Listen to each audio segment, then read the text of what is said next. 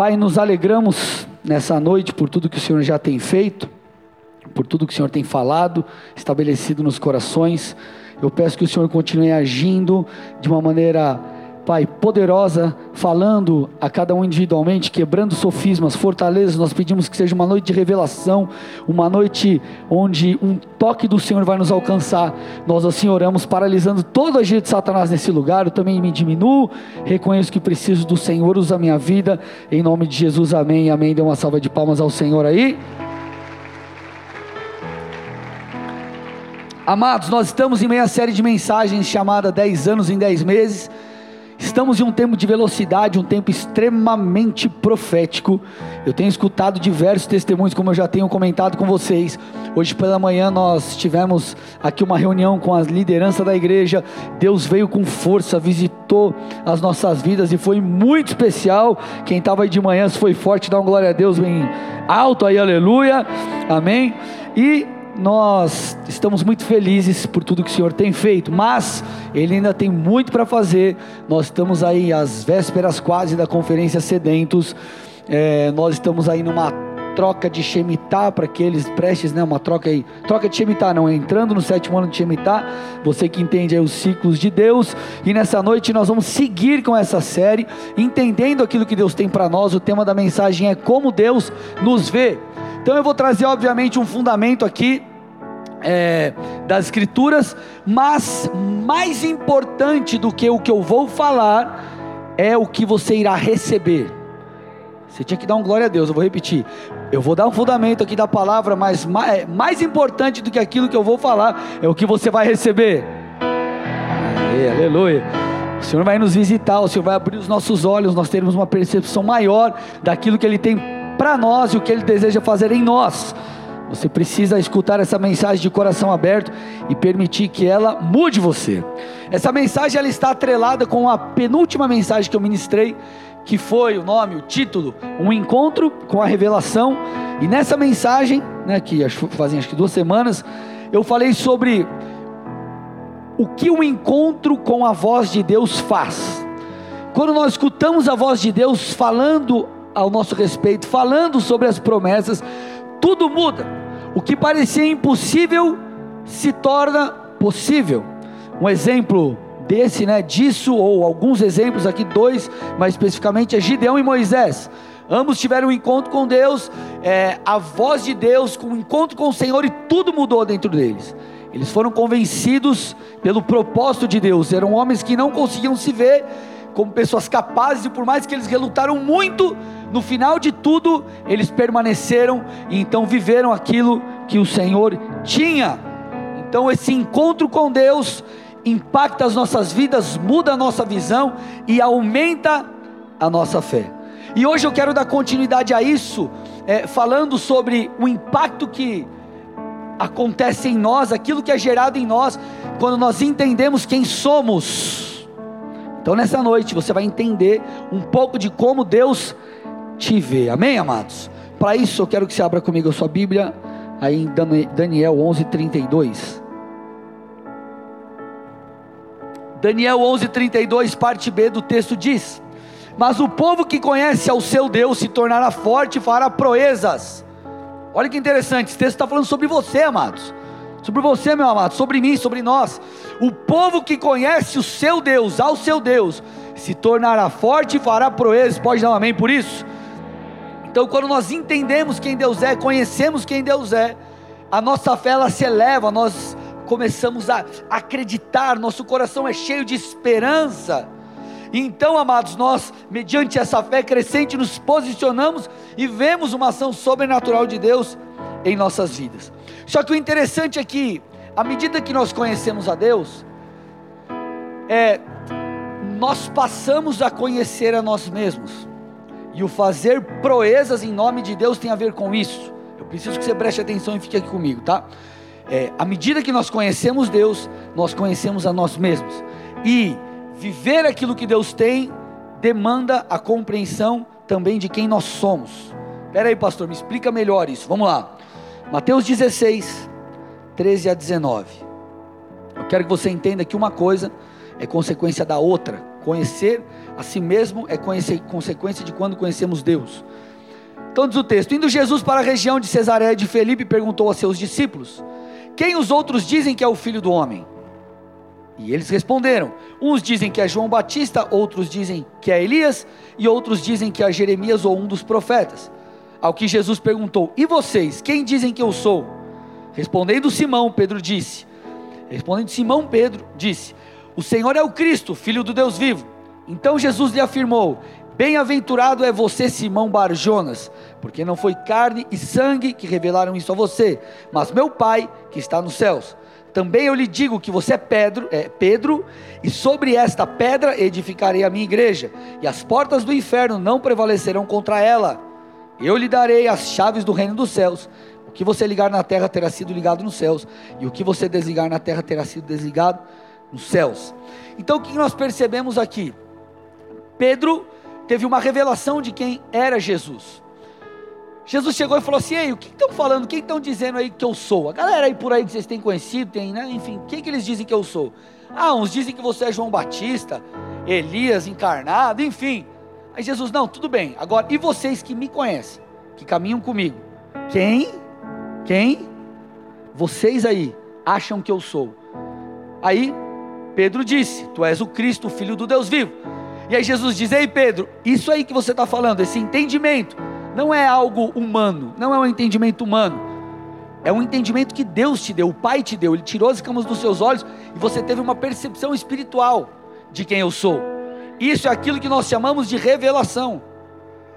É um conhecimento, é um entendimento de Deus, das Escrituras, que não vem pela cabeça, vem por revelação. É um entendimento espiritual. É aquele, ah, entendi. É quando você está lendo a Bíblia, ah, Puxa, agora entendi o que está escrito.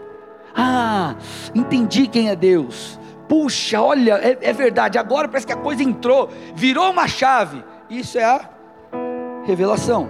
Agora, o que isso gerou em Pedro? Pedro começou a entender quem ele era. Porque Jesus disse assim: Pedro, olha lá, eu também lhe digo que você é Pedro no grego aqui, no original grego, há um jogo de palavras. Pedro é Petros, que faz menção ao que? A uma pedrinha, ao fragmento de uma rocha. Jesus está dizendo assim: Pedro, você é o fragmento de uma rocha.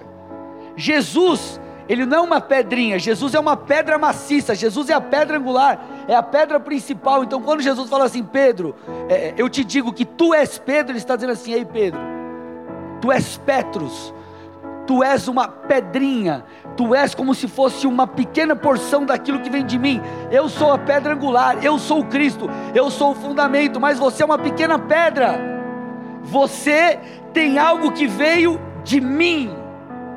Então Pedro começou a ter um entendimento de quem ele era, da sua da autoridade que havia sobre ele, do poder que estava sobre ele mediante Cristo Jesus quando ele teve uma percepção de quem Cristo era. Algumas pessoas dizem assim: Pastor, como eu descubro o meu chamado? É uma das perguntas que as pessoas mais fazem. Como eu descubro o meu chamado?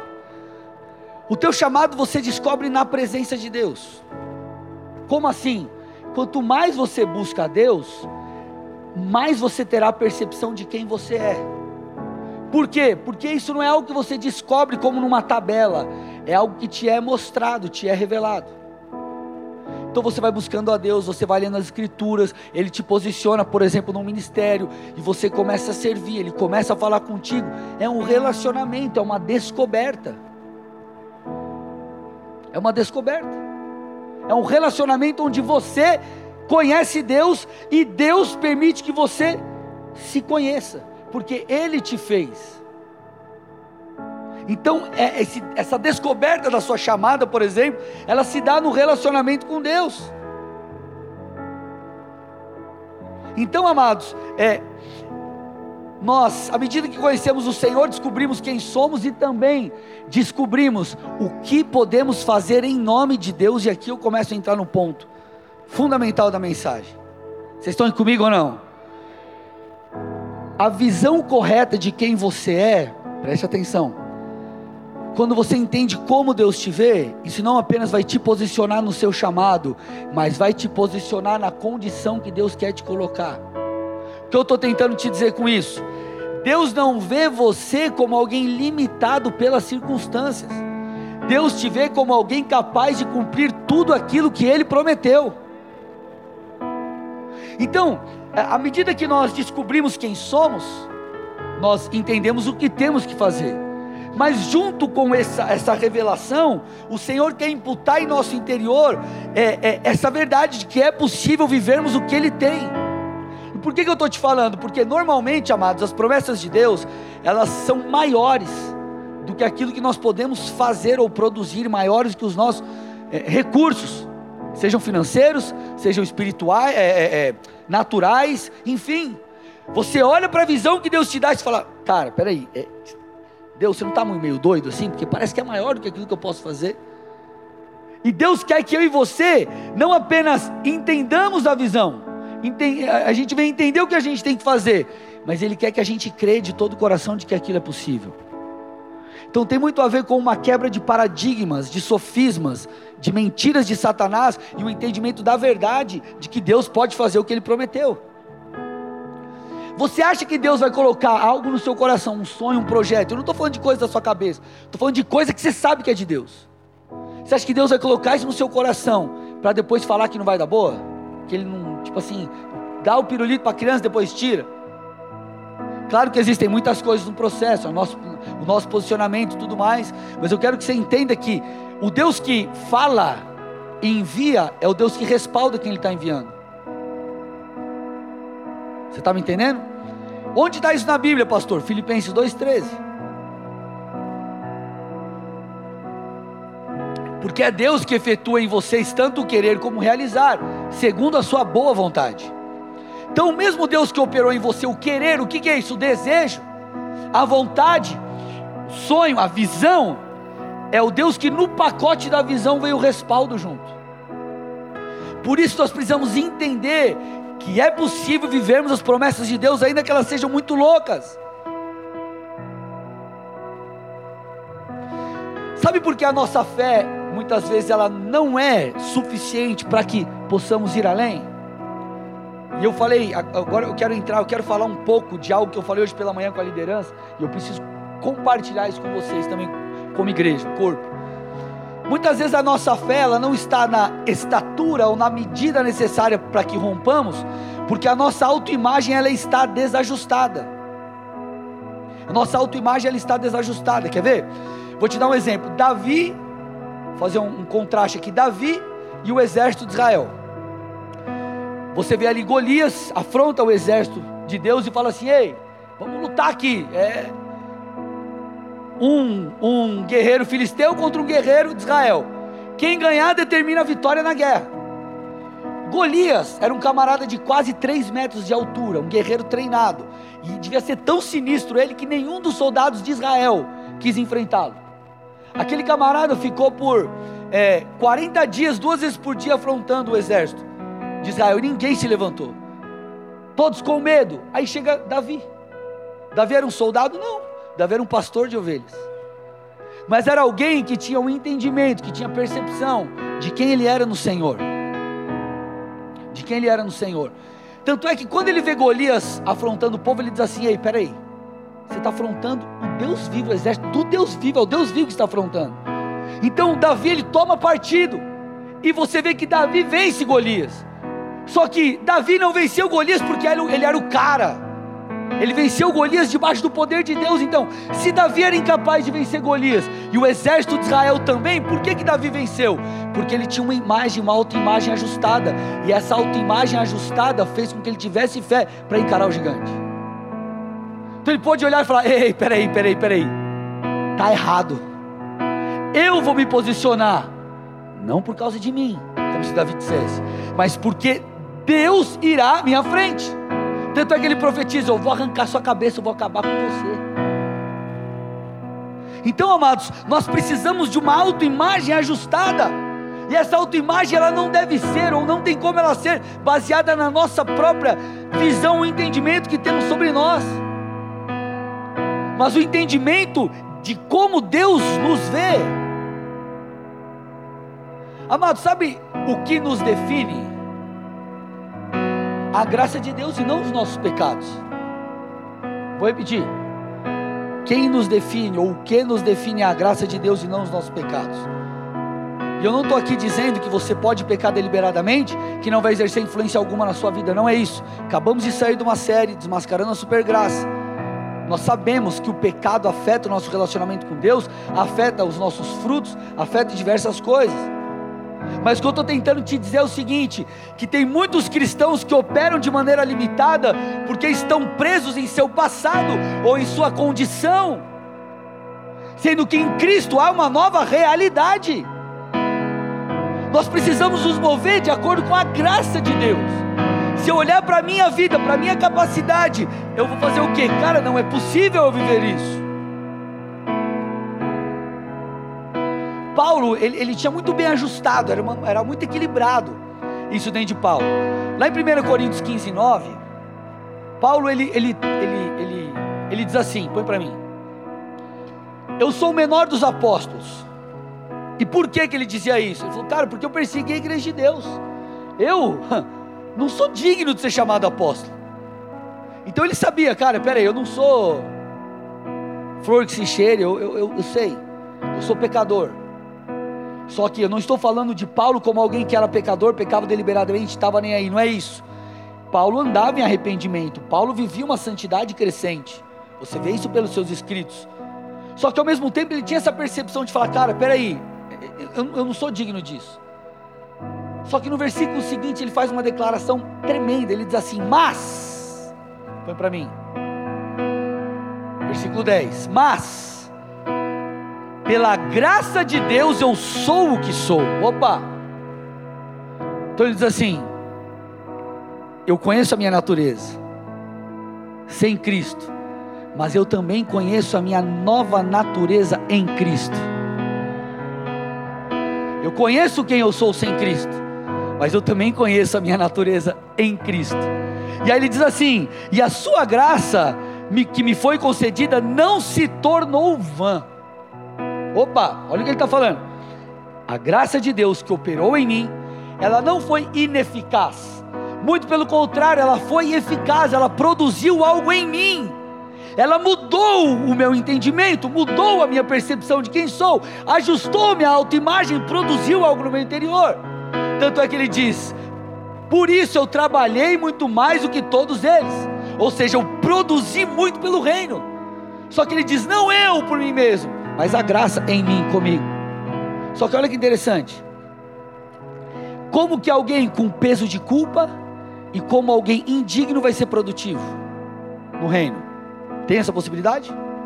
Alguém preso em sua imagem sem Cristo não vai ser produtivo e não vai fazer o que Paulo fez. Então Paulo dizia mais ou menos assim: "Ei, eu sei que eu sou limitado, pecador, eu luto contra o pecado, estou me santificando, mas eu sei quem eu sou.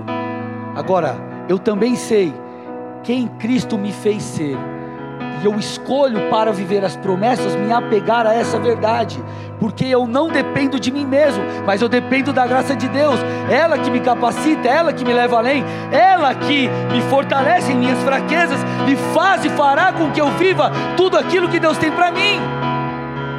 É isso que nós precisamos entender.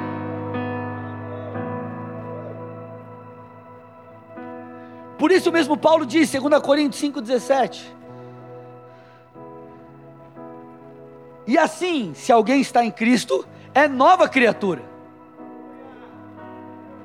As coisas antigas já se passaram, e eis que se fizeram novas. Então ele está dizendo: em Cristo há uma nova realidade. Por isso que Jesus falou sobre nascer de novo. Porque se nascer de novo no espírito é o que vai te posicionar numa realidade espiritual. E é isso que nós precisamos entender. Agora você está em Cristo, há algo novo, há uma nova medida, há uma nova realidade. Você pode ver de uma maneira diferente, você pode alcançar coisas diferentes. Por quê? Porque agora nós estamos falando de uma realidade espiritual que sobrepõe aquilo que é natural. Por que, que Jesus disse: Vocês farão obras iguais ou maiores que as minhas? Não porque eles eram capazes, não porque nós somos capazes, mas porque o mesmo Espírito que estava sobre Jesus está sobre nós, e é Ele quem possibilita essas coisas. Vocês estão aqui ou não? Então, se estamos em Cristo, há uma nova realidade. E essa nova realidade que opera ou que traz o poder de Deus, ela nos é disponibilizada em Cristo Jesus. Por isso que Jesus disse: permaneçam, João 15, permaneçam ligados à videira. Porque sem mim vocês não podem fazer nada. Agora, se vocês estão conectados à videira, vocês podem dar frutos. Então o fruto não tem a ver com a nossa capacidade, tem a ver com estarmos enxertados na videira. Quando você para para avaliar as vitórias do povo de Deus, você vai ver muita sobrenaturalidade. Mar se abrindo, Jesus curando a sogra de Pedro. Esse foi sobrenatural.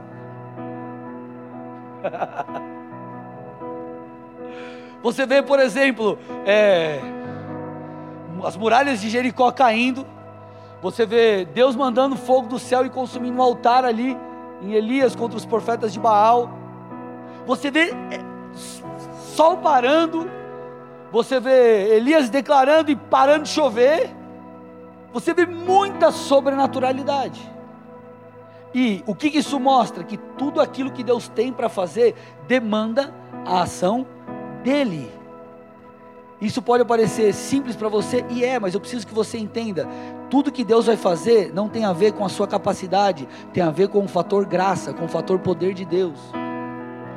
Eu estou aqui, eu me esforço, me esforço, me esforço, me esforço, me esforço, me esforço, mas não creio. Eu vou conquistar alguma coisa, mas não à medida de Deus, porque eu não tenho fé. Eu me esforço, me esforço, me esforço, me esforço, me esforço, mas creio, me posiciono, desenvolvo a minha fé.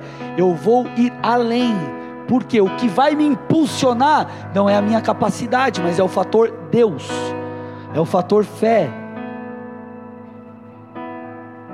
Onde que é a luta? Por esse crer, porque a briga é pela sua fé. Sabe onde está a luta? Na sua cacholinha. A luta é na sua mente. O mesmo Deus que traz lembranças de esperança, a mesma mente onde Deus traz lembranças de esperança, é a mente onde Satanás lança setas para te rebaixar, para te apequenar, não sei nem se existe esse termo, mas você está entendendo, amém? Para fazer com que você murche, não entenda essas coisas, então, é nesse aspecto que tem uma, um termo que Bill Johnson, um pastor que eu gosto muito, diz. Ele diz assim: que a mente ela é guardiã do reino de Deus. Entenda, eu não estou falando de poder da mente, nada disso. Entenda o que eu estou dizendo através disso. E aqui eu abro aspas. A mente é guardiã, entre aspas, do reino de Deus. Então é como se a mente fosse um lugar de acesso, de transição e de poder porque a fé, ela é sobrenatural, você crê, mas ela também opera aqui, te levando a trazer de um cativo todas as promessas de Deus. Você vai entender melhor. Vamos lá, Mateus 16, 21 a 23.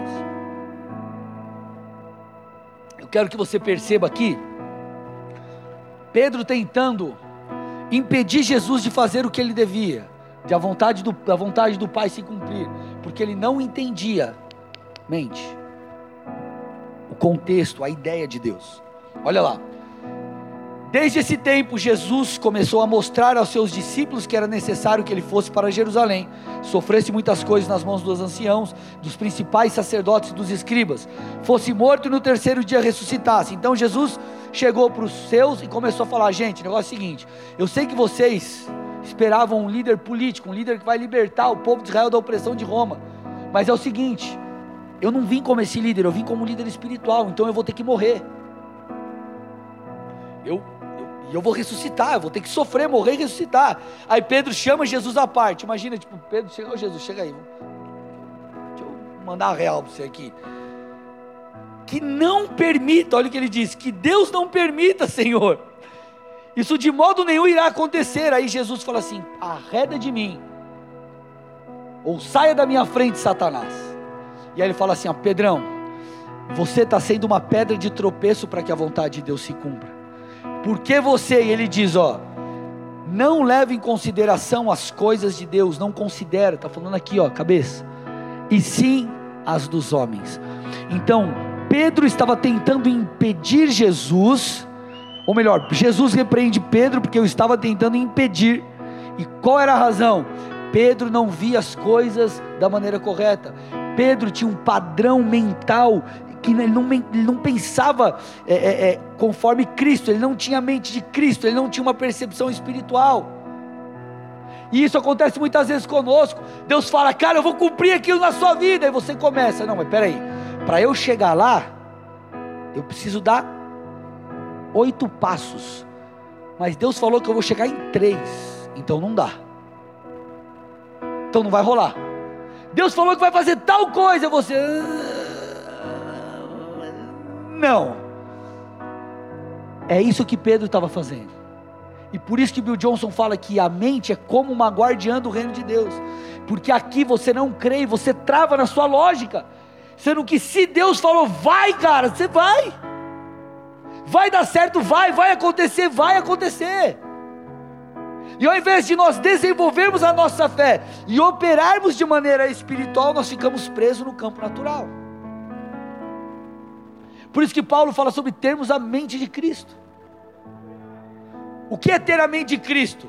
É você acreditar na realidade espiritual e permitir viver por ela.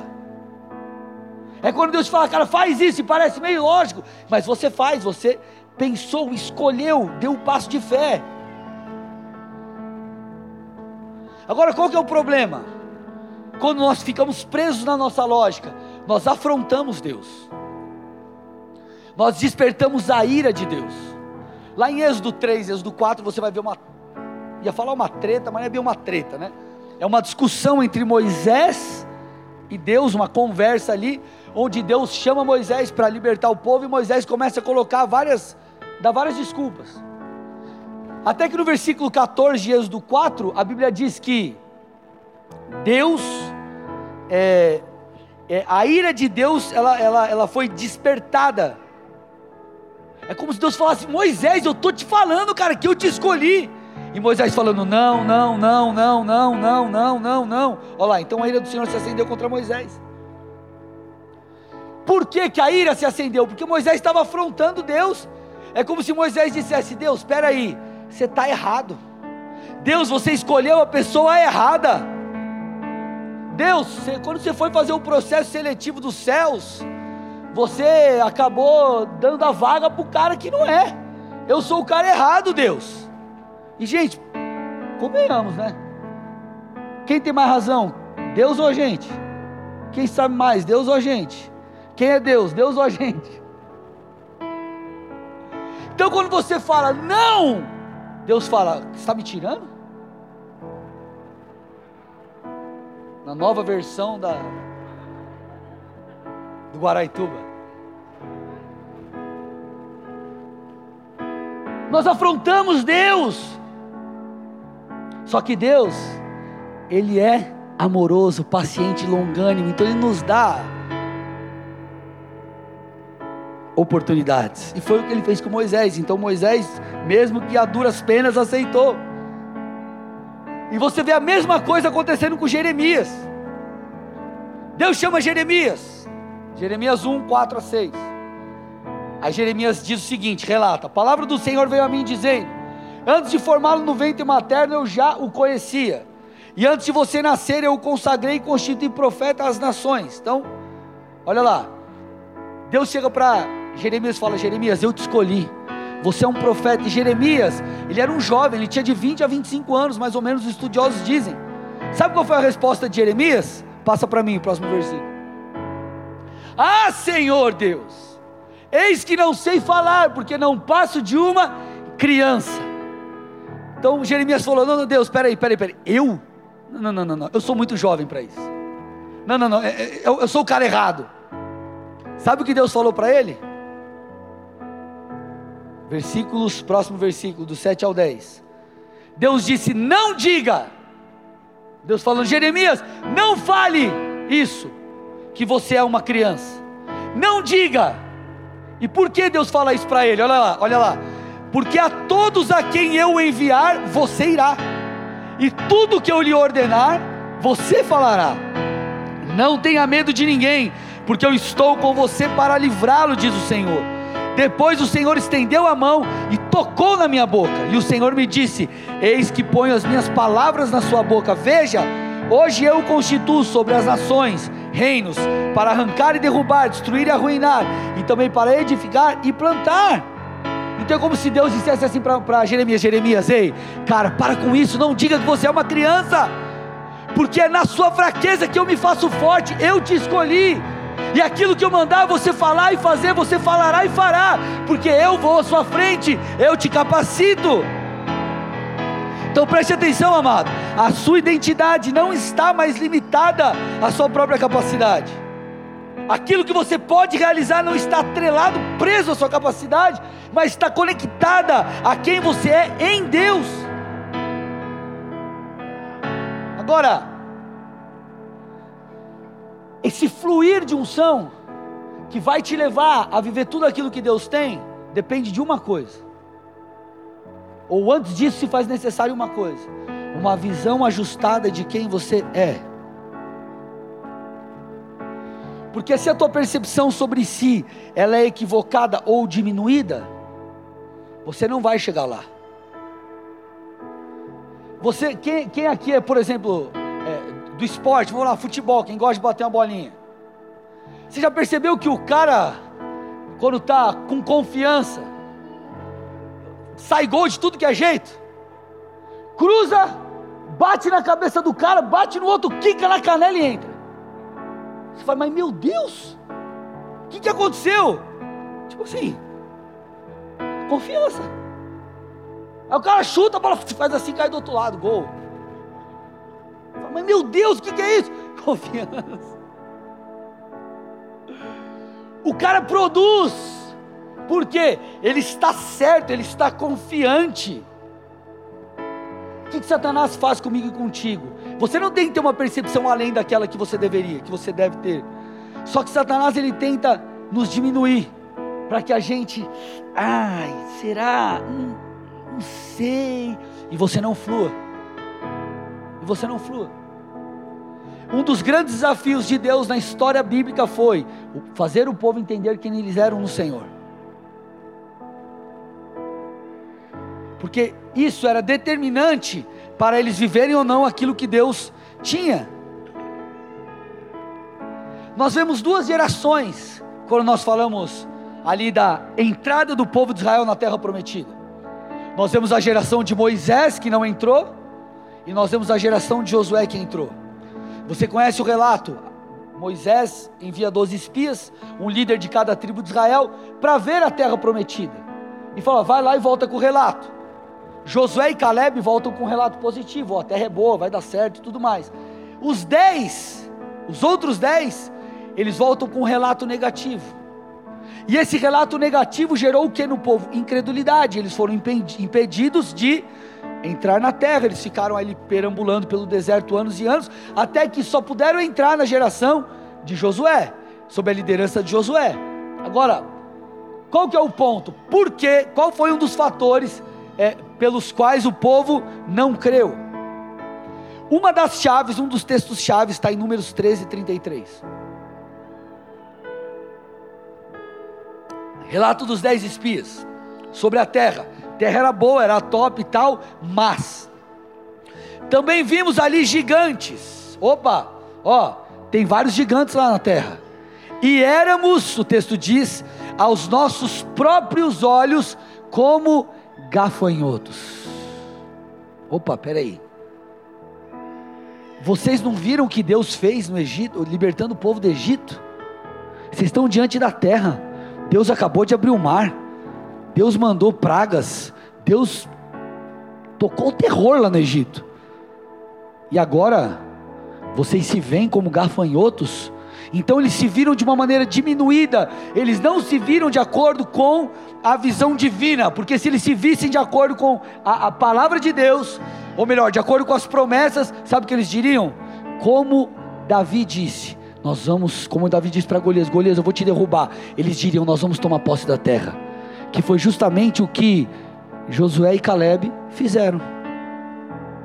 Então, eles se viam como gafanhotos, e não como Deus os via, e por isso eles é, houve no interior deles incredulidade e não entraram.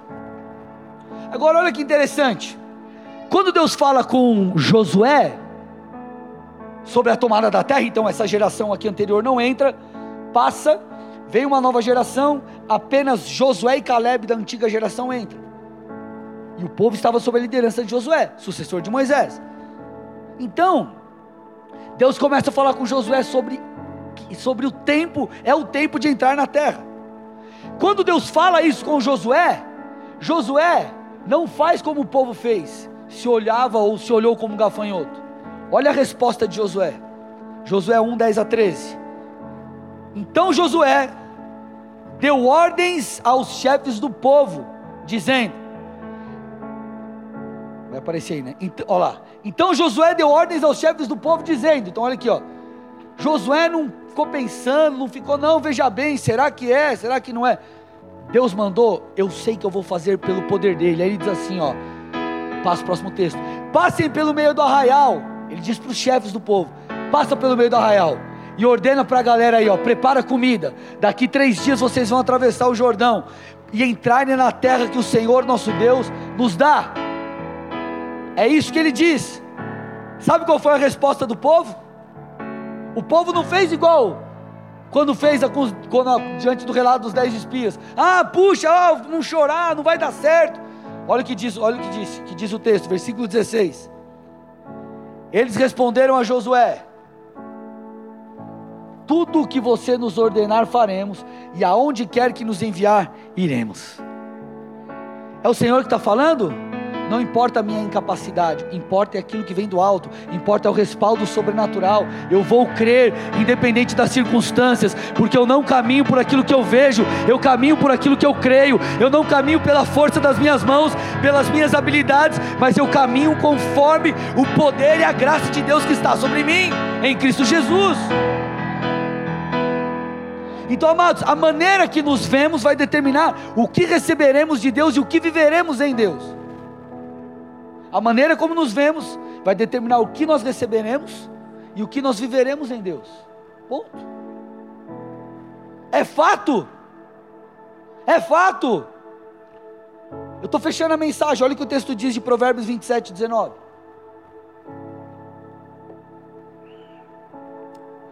Como a água reflete o rosto, assim o coração reflete o que a pessoa é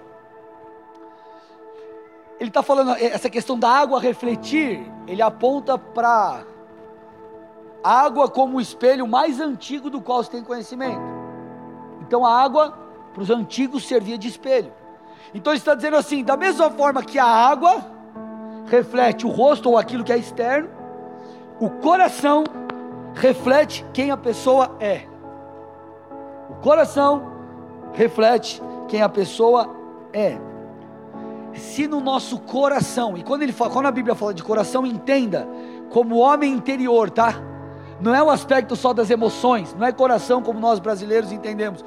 Coração, emoção. Não, não, não. Coração fala de sentimentos, razão, razão fala desse ser interior. Então, o que, que nós precisamos, amados? É ter o nosso homem interior ajustado segundo Deus para que possamos é, nos ver da maneira correta e nos posicionar da maneira devida. Então nós precisamos, amados, à medida que nós lemos nas Escrituras, que Deus faz o impossível, quando nós lembrarmos das promessas, quando Deus nos der uma visão sobre aquilo que devemos fazer, quem nós somos, isso precisa sobrepor as nossas frustrações, sobrepor aquilo que não deu certo na nossa vida, sobrepor a nossa limitação como pessoa Isso precisa repousar em nós de tal forma que vai mudar a nossa fé. Ou que vai estabelecer em nós fé, que vai mudar o nosso padrão de crença, não mais como pessoas limitadas, mas como pessoas que poderão viver tudo aquilo que Deus prometeu.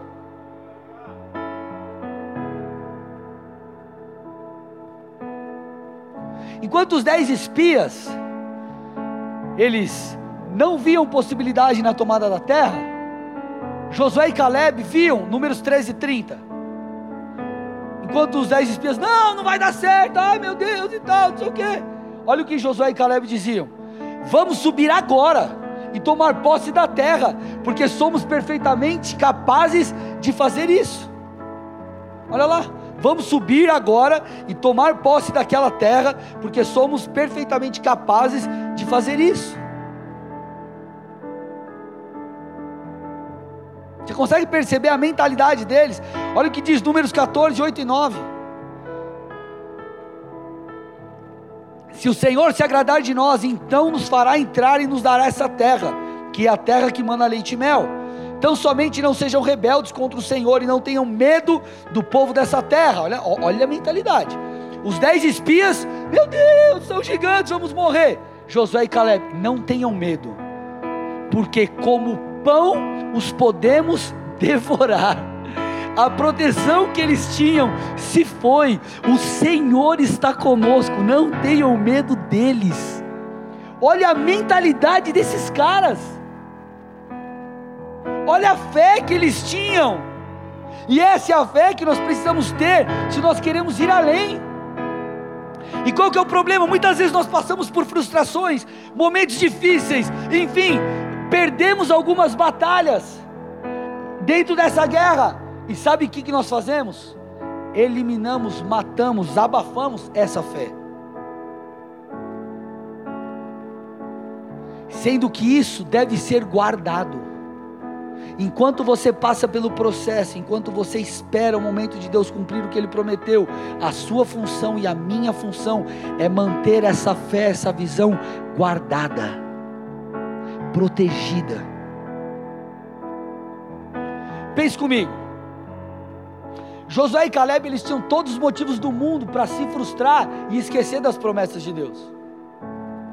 Porque de todo o povo, dos espias, eles foram os únicos, os dois únicos que acreditaram. Então eles podiam olhar e falar o seguinte: espera aí, eu e Josué e eu aqui, os parceiros, a gente não vai entrar na terra por causa desse bando de gente sem fé? Não é justo. Não, não, não, não. Não, não, não, não é justo. Não é justo. Eles poderiam se frustrar e falar: quer saber? Deus esqueceu de mim, Deus não vai mais fazer, blá blá blá blá blá blá blá blá blá blá blá blá blá. Ao invés disso, sabe o que eles fizeram? Guardaram a promessa, permaneceram crendo, protegeram o coração, emoções, mente, esse homem interior, essa fé. E 45 anos depois daquilo que Deus falou com Moisés, Caleb ainda continuava crendo. Olha isso aqui, escute esse texto. Josué 14, estou fechando a palavra, Josué 14, 10 a 12. E agora, eis que o Senhor me conservou com vida, como prometeu. Caleb falando. 45 anos se passaram desde que o Senhor falou essas palavras a Moisés, quando Israel ainda estava no deserto. E agora, eis que estou com 85 anos. Olha lá, estou tão forte hoje como no dia em que Moisés me enviou.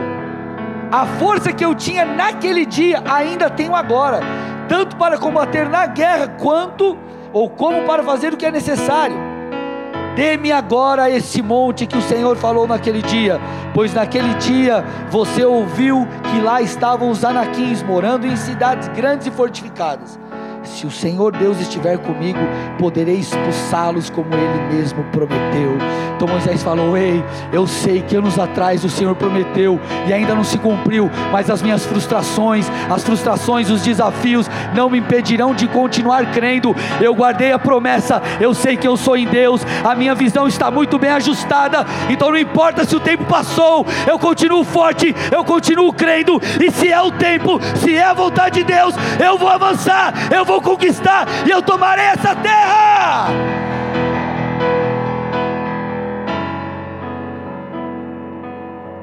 Amados, você e eu, nós precisamos ter uma visão ajustada, uma percepção ajustada de quem nós somos.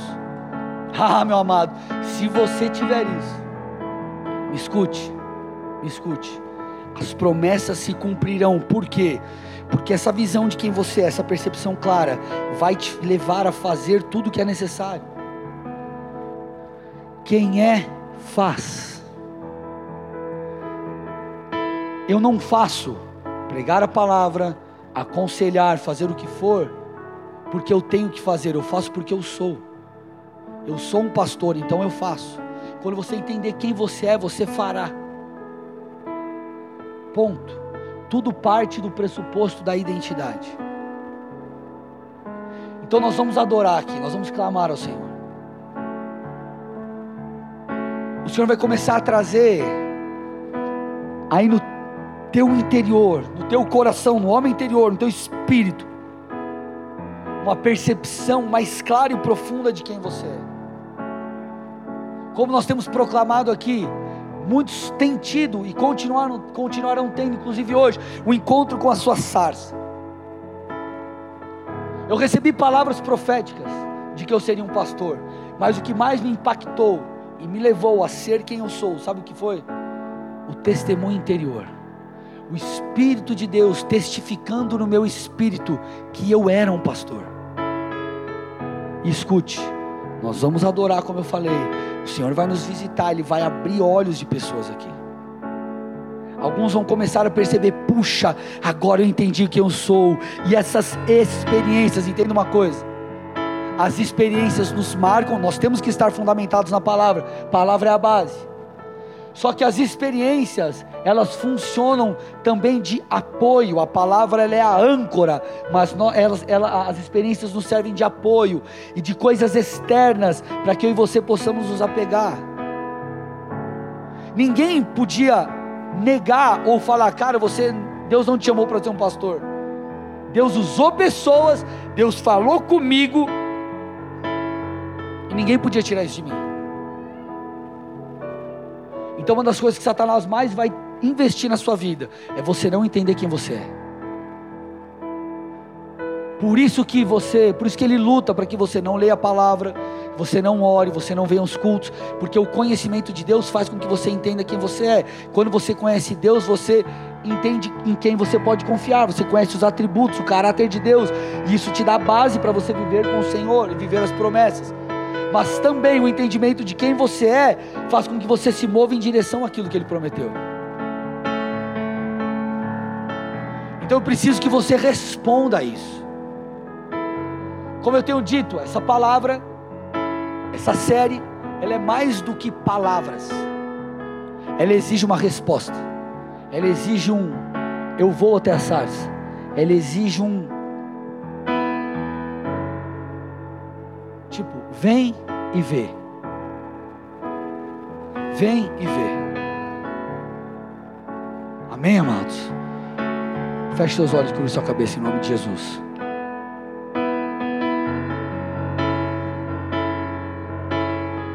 Eu quero fazer duas orações. A primeira é por você que está visitando essa igreja pela primeira vez. Ou você que está aí na internet começou a escutar essa mensagem, mas você ainda não teve um encontro real, genuíno com Jesus Cristo. É com você que eu quero falar. Se você deseja hoje entregar sua vida a Jesus, eu não estou falando de uma religião, estou falando de um relacionamento com o seu Criador. Eu quero orar por você. O que nos possibilita viver isso é o arrependimento, é o reconhecimento que precisamos de Deus e se nessa noite você diz assim, pastor, eu sei que eu sou pecador, pecadora, e eu preciso de Jesus. Eu quero que você faça algo muito simples, mas com toda a fé que é no seu coração.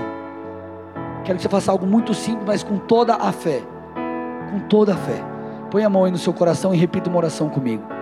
Diga assim: Senhor Jesus, Senhor Jesus, nessa noite, nessa noite eu reconheço, eu reconheço que Tu és o Filho de Deus, Tu és o Filho de que Deus veio a este mundo, que veio a este mundo, morreu no meu lugar, morreu no meu lugar, mas ressuscitou, mas ressuscitou, e hoje está vivo. e hoje está a vivo. Ti, a ti eu entrego a minha vida. eu entrego a minha vida. Peço perdão, Peço perdão por todos os meus por pecados. todos os meus pecados. Me ajuda Me ajuda a entender a entender quem eu sou, quem eu sou, a compreender a compreender quem Tu és, quem tu és e que esse relacionamento que esse que eu relacionamento inicio que eu hoje inicio contigo hoje contigo possa mudar a minha vida. Possa mudar Assim eu oro, Assim eu em oro, nome de Jesus. em nome de Jesus. Pai, eu entrego essas vidas a Ti.